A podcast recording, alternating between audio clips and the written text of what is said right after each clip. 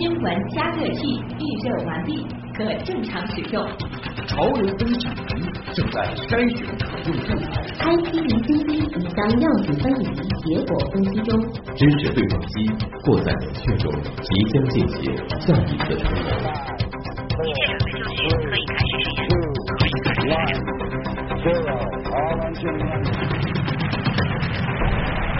新闻实验室。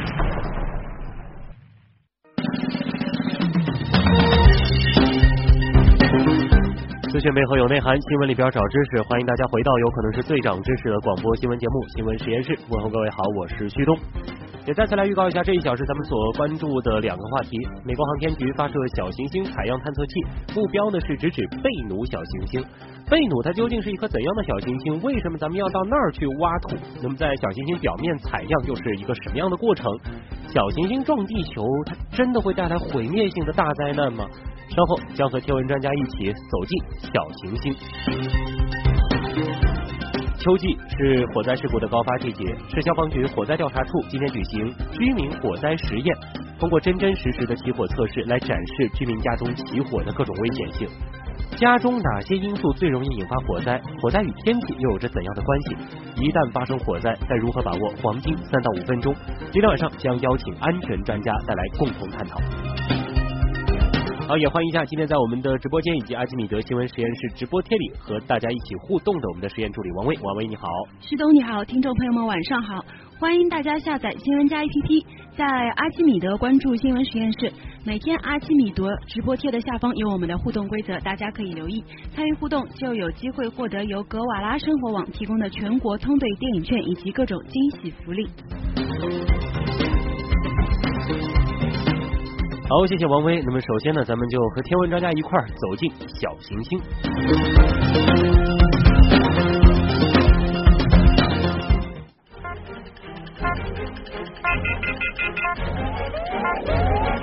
知识对撞机。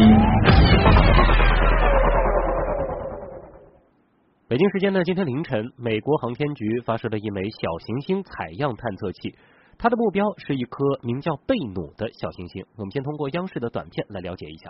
如果一切顺利，探测器将于二零一八年八月飞抵一颗围绕太阳运行的小行星贝努，然后用两年时间对小行星表面进行测绘，寻找可能存在的矿物质，并挑选取样地点。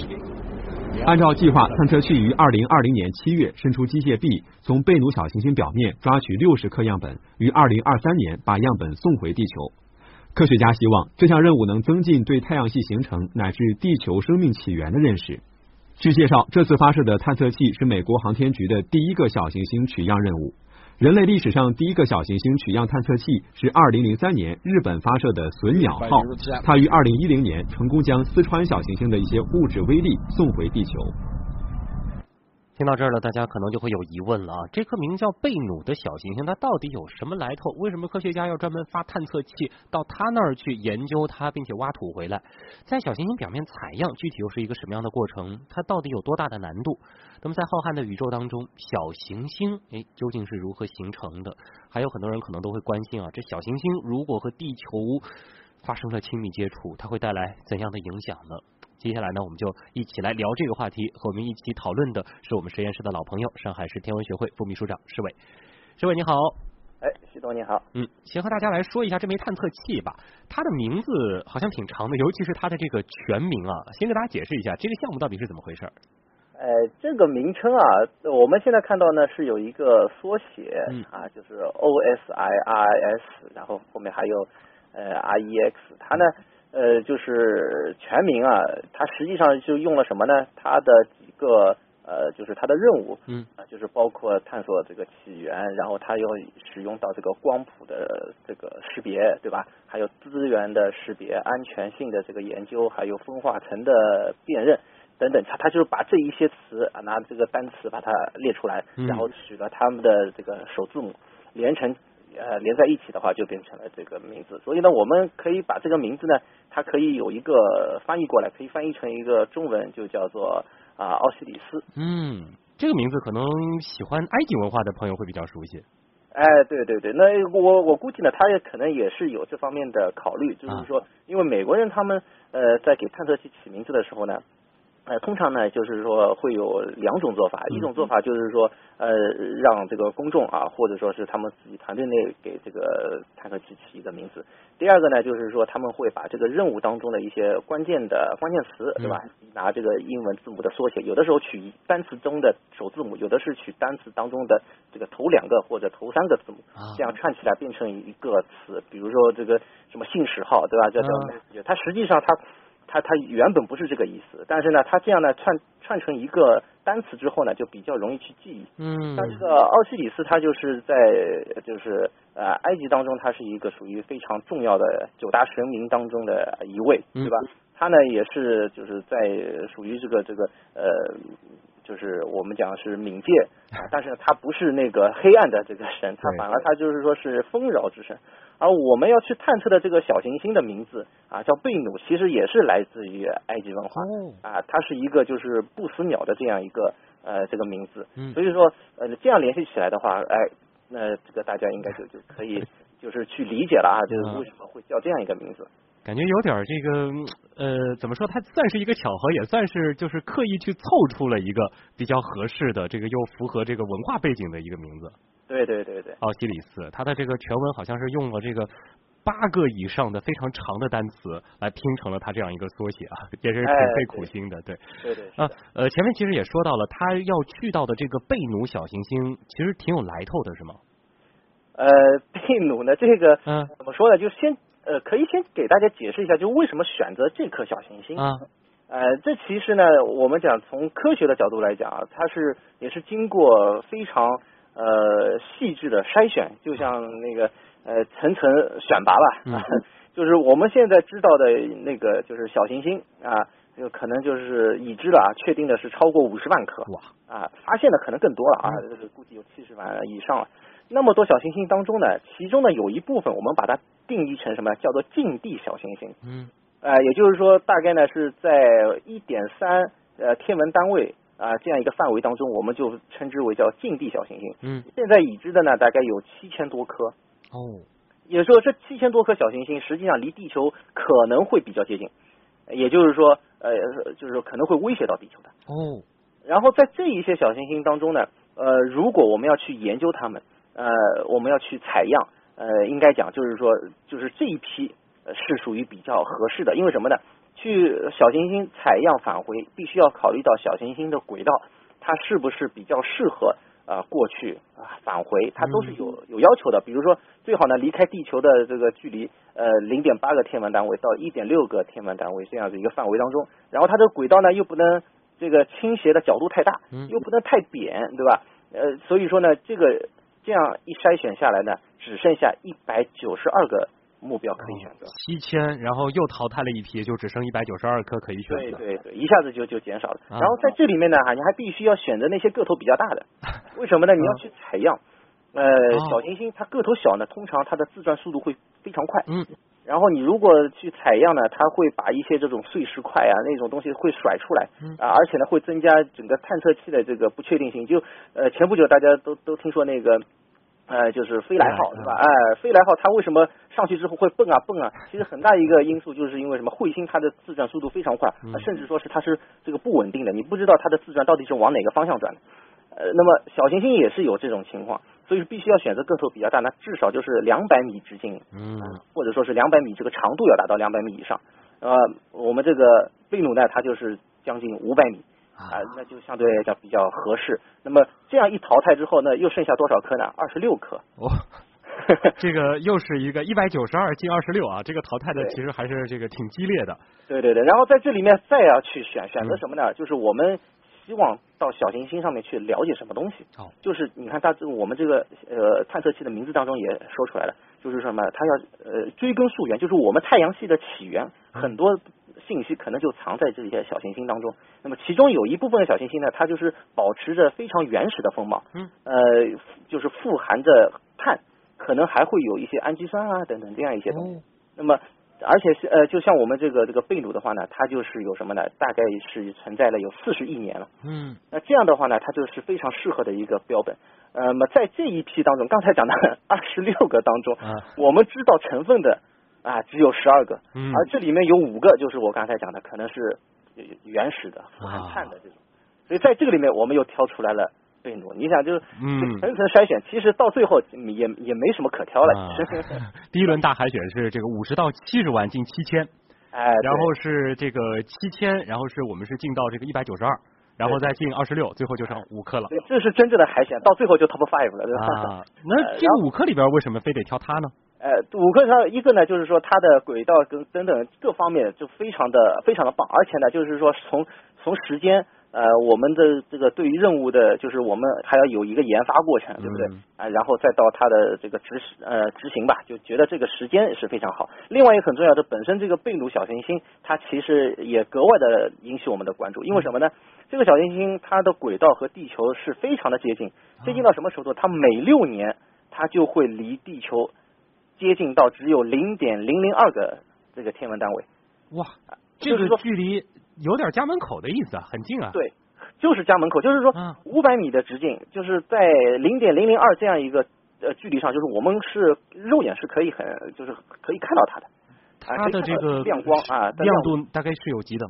呃，几等我具体没有查过啊，就就是说肉眼可见的肉眼一个程度了可见范围那是很近了。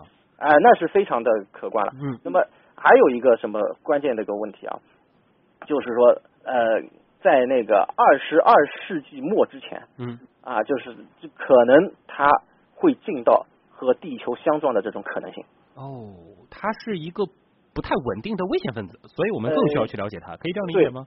呃，可以这么理解。然后呢，它那个就是现在算下来，它的这个相撞的概率大概是两千五百分之一，好像我看到一个数字。啊那这个在小行星当中，这个算是非常高的。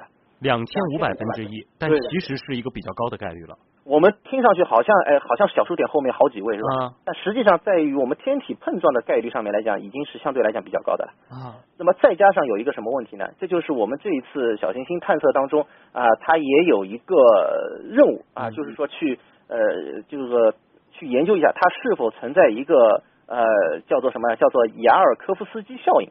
嗯这个这个是什么意思呢？就是说，呃，他雅尔科夫斯基呢，他提出就是小行星它在吸收太阳光的时候，它会释放热量，嗯对吧？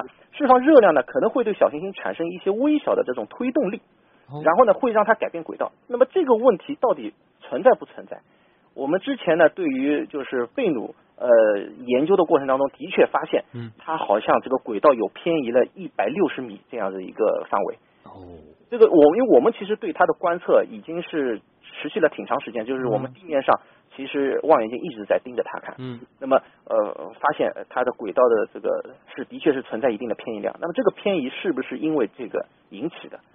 嗯那么这个最好就是什么呢？放一个探测器到它的边上，盯着它看。别看它的这个偏移只有一百多米，但是在这个天文的尺度下，我们真是不好说了。就有的时候讲不清楚，嗯而且呢，它的远地点呢，就是说不是远远日点啊，嗯就是说呃会离火星也会比较接近。那这样一来的话，它受到火星和地球两个行星的这个引力射动，嗯说不定它的轨道就会发生变化，对吧？所以说这颗呃小行星呃，据说好像是现在就是这种尺度啊，五百米嗯相当大了，已经是对于我们地球威胁最大，就是我们现在已经已知的这个威胁已经有那么大了，所以你不盯着它，这个对显然是没有道理的。所以这样想来的话，就是跑到贝努去进行一个具体的这个探测，它无论是可以了解这个太阳系生命的起源也好，还是说可以呃进一步的去分析它有没有可能对地球产生进一步的威胁来说，它都是一个这个一举两得、一举多得的事情。对对对，显得好像是很有必要啊。嗯，各从各个方面来讲啊，这样尺度的小行星，它如果真的和地球来一个亲密接触，是不是这个后果是不堪设想？呃，对，呃，这个应该讲是显然的。你看，呃，我们知道，就是上次俄罗斯对吧？嗯呃，他的那一次这个陨石的事件，它也只是一个十米这样一个天体，它进入大气层之后，哦然后呢就会引起就是比较显著的这种影响。嗯，虽然没有造成很大的这个破坏，对，对吧？那你想想，五百米这是一个什么概念，对对吧？这个还是蛮呃蛮恐怖的直。径差了五十倍，它带来的这个破坏力可想而知了。啊对所以说这个是值得人类长期关注的啊。嗯嗯，那我们具体来看一下这一次这个奥西里斯他过去他主要去干些什么？好像他有一些这个呃比较有意思的这个步骤，比如说他先会飞过去，然后在那儿绕一会儿，然后具体去看到哪儿去挖土，然后再派一个东西去挖土，然后回来之后，他还要到地球像送个快递一样把这个土送回来。对对对。啊，他呢这一次的亮点啊，应该讲呃主要有这么几个，嗯。首先他会呃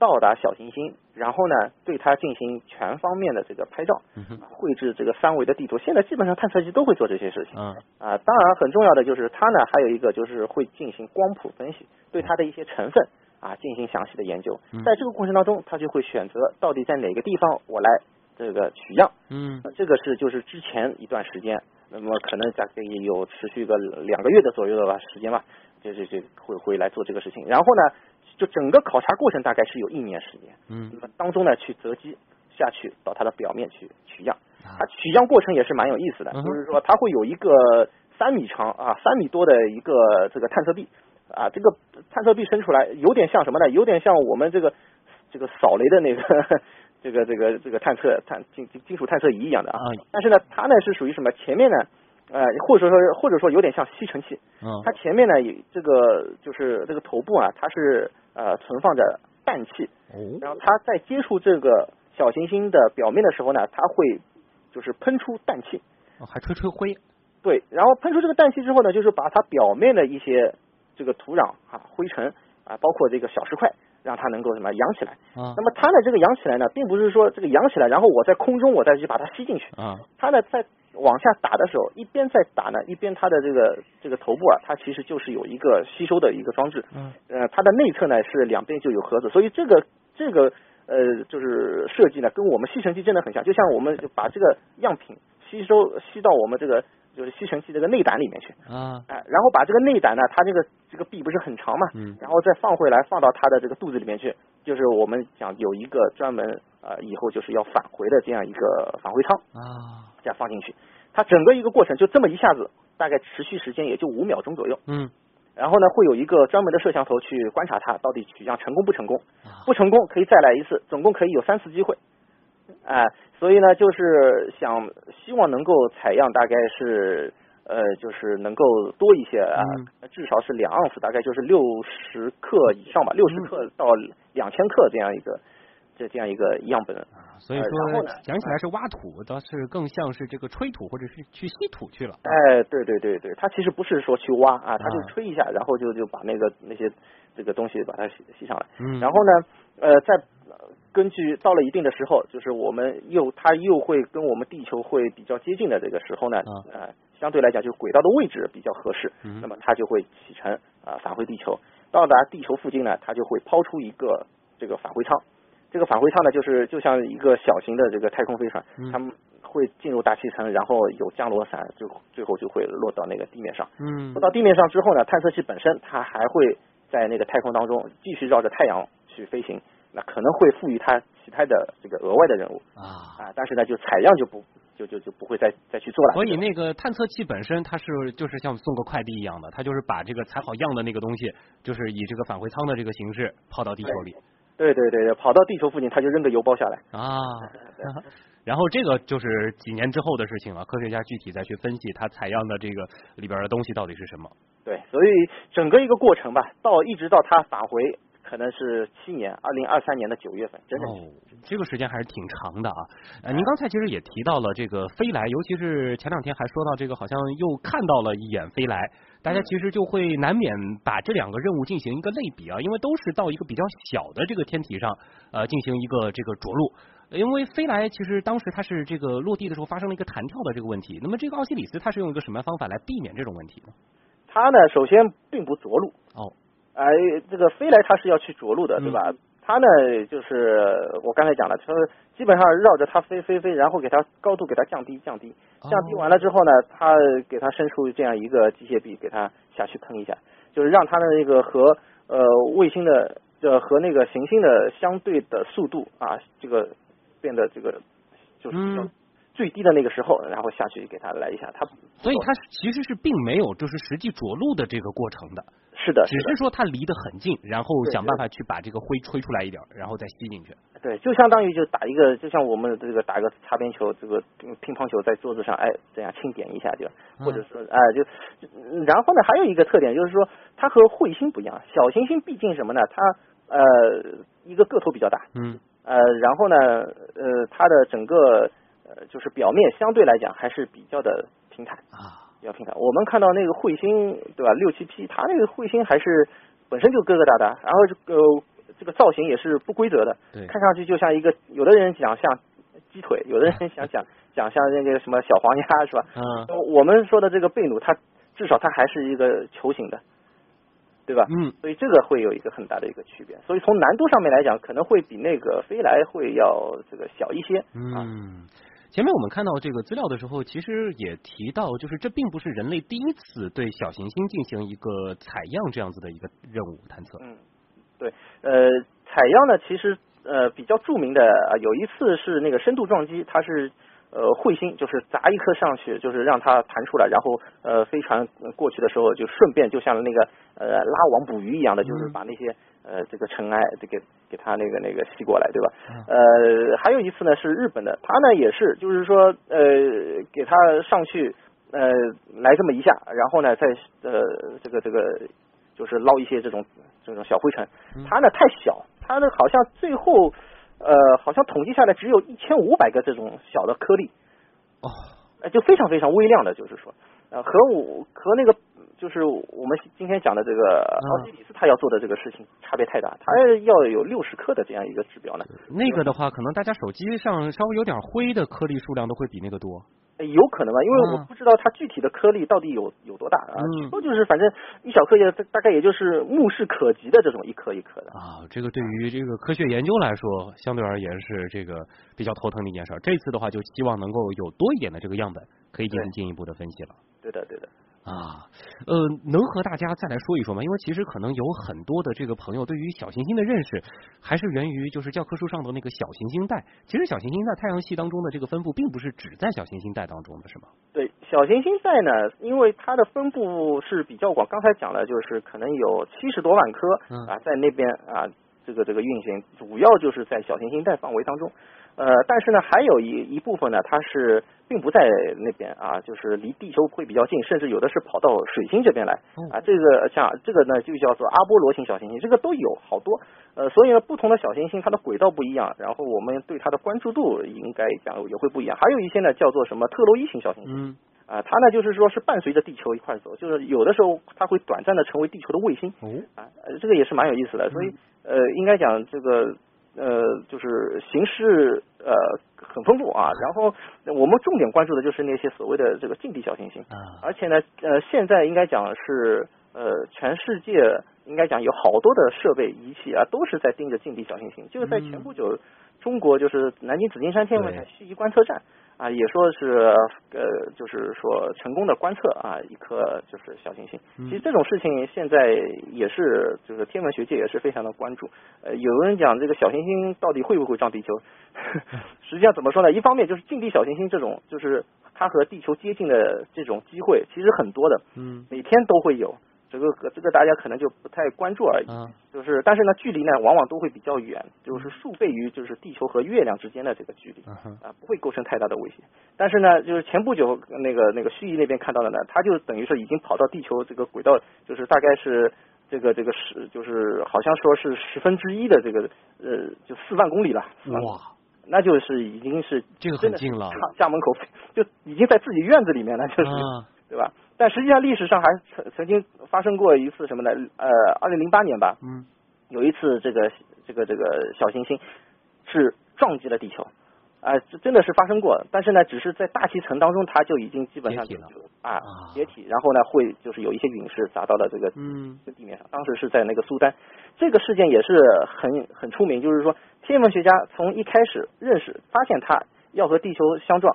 到他那个真正发生相撞，大概也就是隔了一天左右时间，然后全程对他进行关注，就从他被发现啊，确定好了这个要撞击之后，嗯。啊，一步一步的去跟踪，甚至还有一架这个民航客机，呃，接到了指令，说是离他大概是一千公里左右的这个地方去观察他，然后呢，砸下来之后派了好多人，呃，这个七十呃，这个大概是近百人吧，去搜索这个这个陨陨石嗯落下来的陨石等等等等，这个是其实还还有很多这种比较好玩的。当然那个算是块头比较小的是吗？对，它大概只有两米两米吧，大概还是哦啊、大概只有两米。它是在那个苏苏丹啊、那个嗯上空，然后呢，就是也是人迹罕至的这些地方，所以说啊可能那个看到它的人并不是很多。嗯，但是反过来说，其实就是现在整个这个天文学界对于小行星的这个关注程度还是比较高的，因为这个是关系到人类的这个切身利益的。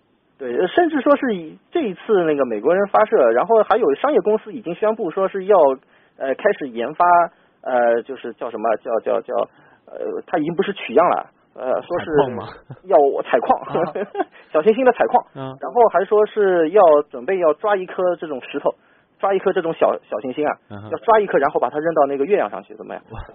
很很多脑洞的东西都都也脑洞就比较大了。啊对的对的啊，还有朋友在问啊，这个小行星和彗星它这个本质的区别是什么？能解释一下吗？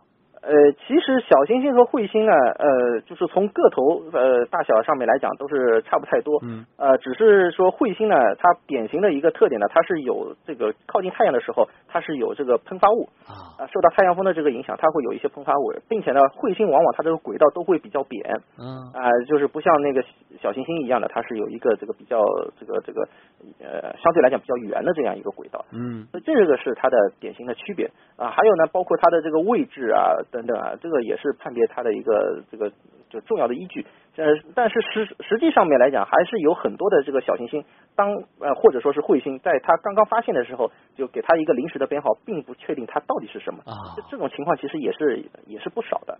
就这个时候，可能我们也不知道它是小行星还是彗星，只是先给个编号，然后之后再看它到底会不会喷，或者说它的轨道到底怎么样。对，然后就是观测它的这个运行的轨道，可能是经过这个呃要多少次的观测啊，或者说是几年的观测之后，能够确定它的轨道啊、要么是椭圆形的，要么是这个就是呃就是相对来讲扁一点的，相对来讲圆一点的，然后它的近地呃近日点、远日点到底在什么地方等等，通过这样各呃各些数据吧，来最后来给他一个定性到底是什么。嗯，好的，那时间关系啊，也再次感谢咱们的老朋友上海市天文学会的副秘书长施伟给我们带来的关于小行星的科普，谢谢，再见。好，好，谢谢，再见。好，这里是东广新闻台正在为您直播当中的新闻实验室。聊完了比较远的小行星的探测任务之后呢，接下来咱们要回到地球啊。说是经过了炎炎夏日，马上要迎来比较干爽的秋季了。但其实，在这样的季节，天干物燥也是火灾事故的高发时期。我们会关注身边的安全隐患。